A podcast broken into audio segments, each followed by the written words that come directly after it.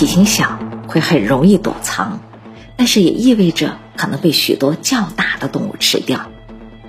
不同种类的叶尾壁虎仅在马达加斯加岛栖息，是热带雨林的专家，因为它们宽大平坦的尾巴而得名。尾巴看起来真的像树叶，它们的尾巴和皮肤能够帮助它们隐藏身形，伪装成树皮甚至是枯叶。它们在整个白天都会伪装自己，在众目睽睽之下晒着太阳，一动不动。到了晚上，它们会追踪自己的猎物，昆虫和其他无脊椎动物。这时，一只狡猾的叶尾壁虎。利用其卓越的伪装技巧隐藏自己。这种只发现于马达加斯加的蜥蜴，在树叶上移动的时候可以粘在树叶上，正如所有的壁虎一样，它们球根状脚趾的下面覆盖着数以百计的微小线毛，因而很有粘性。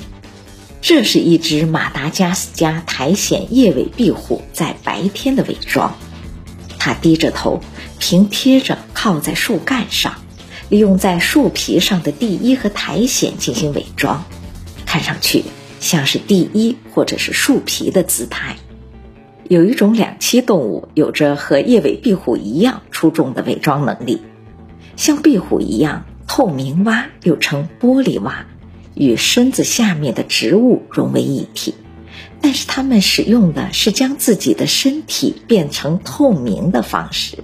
在中美洲和南美洲的热带与赤道地区，人们发现了一百二十多种不同的透明蛙，有些还很小，比人类的拇指顶端大不了多少。透明蛙虽然基本上是浅绿色的，但是还有不少种类腹部和皮肤是半透明的，可以看到它们的一些内脏器官。它们主要生活在树木和枝叶上。特别是靠近溪流和河流的地区，它们的足趾上有伸展的尖端，可以握住树叶。厄瓜多尔雨林的一片叶子下面，有一只微小的雄性阿特拉托透明蛙，守卫着两堆来自不同的雌蛙的卵。最终，蝌蚪会钻出凝胶状的卵块，并掉入下面的溪流之中。树叶是它们的温床。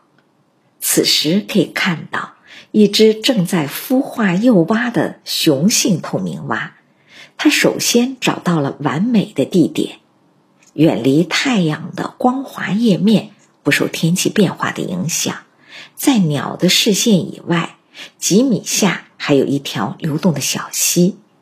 小蝌蚪最终孵化后会掉入溪流之中，它在那里等待着。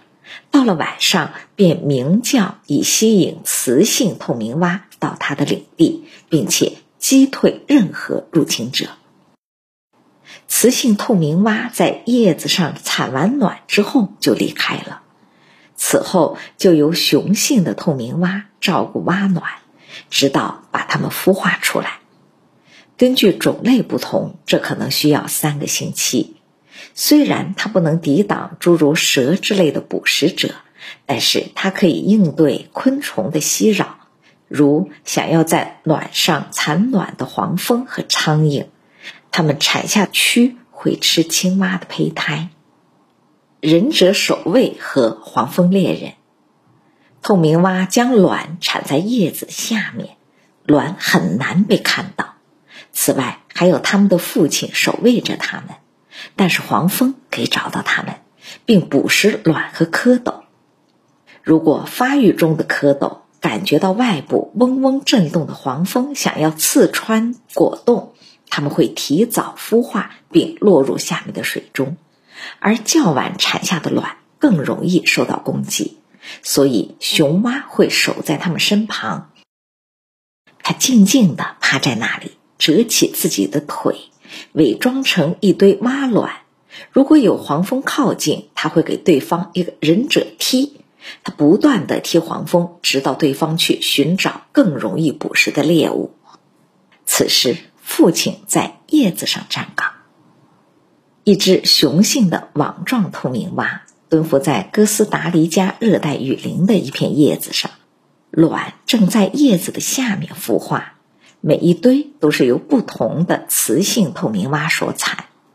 这片叶子在一条溪流的上方，孵化的蝌蚪最终会落入水中。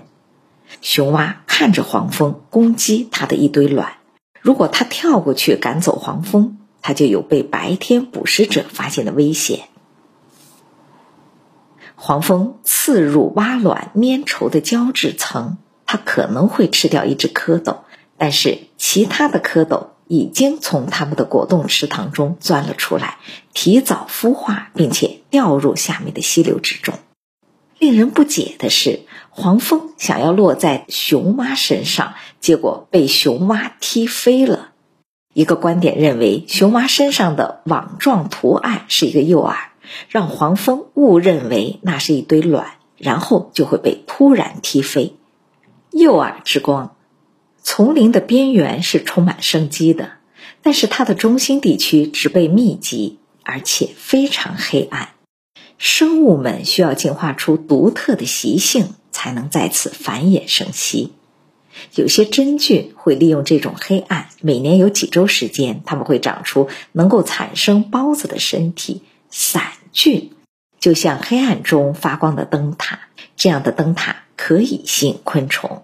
特别是发光的磕头虫，它们的胸部有两个大灯状的斑点。它们从远处看到真菌灯塔的时候，会误以为那是潜在的配偶发出的光。当它们意识到自己的错误，就会飞走。但是在此之前，它们身上已经沾满了孢子，所以可以把孢子传播到更远的地方。真菌。不是将幽灵般的光亮作为吸引手段的唯一生物。某种蜘蛛已经学会挂在真菌周围，等待粗心的甲虫在那里降落。如果一只甲虫犯了致命的错误，蜘蛛就会对它发起突然袭击，并饱餐一顿。此时，一只磕头虫停在一个发光的真菌上，它在夜间被吸引了过来，以为有交配机会。但是它只能得到满身的真菌孢子，它会带着这些孢子飞到下一个引诱它停留的真菌上。一只迷茫的雄磕头虫爬过世界上最亮的发光真菌的菌褶，像是闪烁着两盏灯，想要与雌性交配。相较而言，雌磕头虫趴着不动，一直发光，吸引着雄虫。潜伏的蜘蛛，一只捕鱼蛛，等待在发光的真菌旁。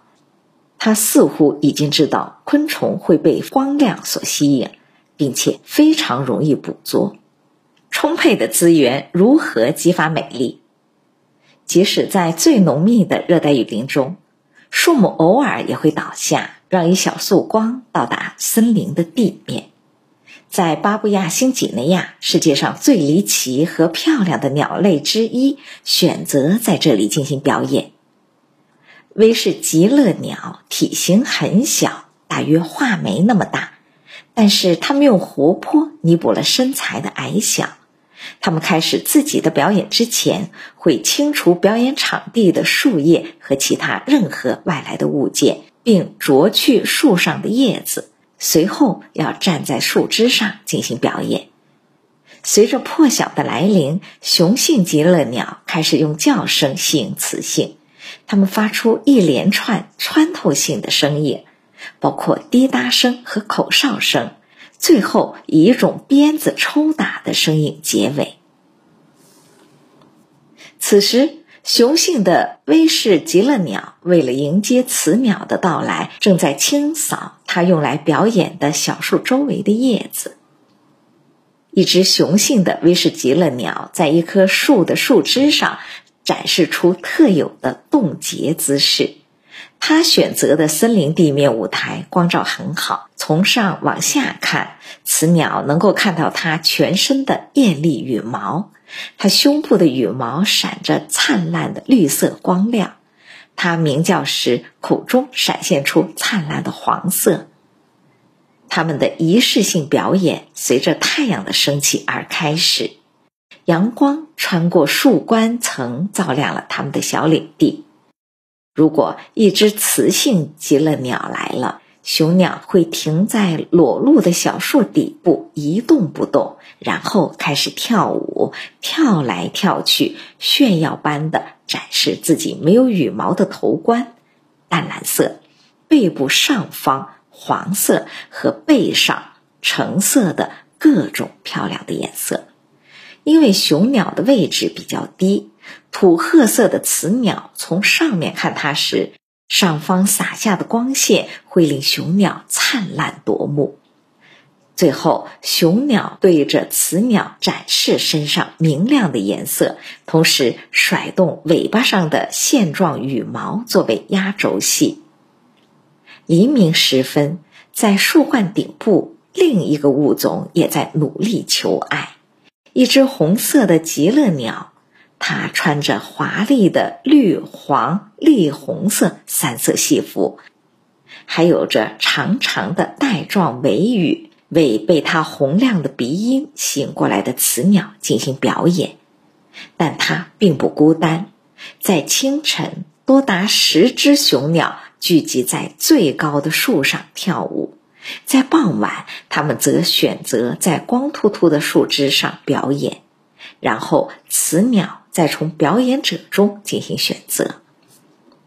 威氏极乐鸟和红尾极乐鸟都生活在巴布亚新几内亚西海岸的同一个小岛上，它们的血缘很近，但行为却完全不同。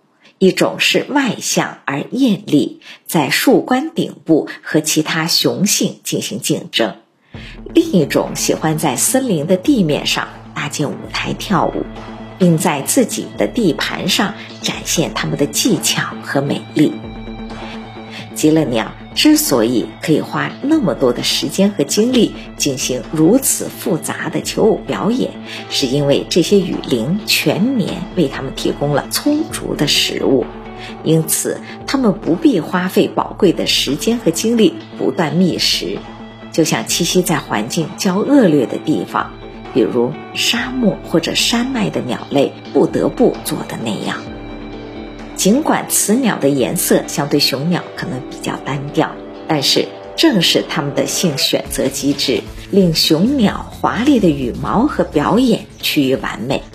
当雄鸟待在一个地方表演的时候，雌鸟会漫游在森林各处寻找最好的伴侣，因为它们知道，无论身在何处，总有植物可吃。交配后。雄鸟不需要负责孵蛋以及养育幼鸟。同样的，因为有着丰富的食物资源和复杂的生态系统，雌鸟能够独自养育自己的孩子，而无需雄鸟帮助喂养幼鸟。我们可以看到树枝上的表演，在位于树梢的表演舞台。一只雄性的极乐鸟接近了一只似乎被它的表演吸引了的雌性极乐鸟。雄鸟铺开着自己的羽毛，尾巴和翅膀搭成了一个心形，然后在树枝上跳来跳去，舞动着身体和尾巴。现在，它将轻触雌鸟的颈部，以作为交配的邀请。如果不喜欢雄鸟，雌鸟会直接飞走。本节内容就播读到这儿，我是咚咚锵，我们下节见。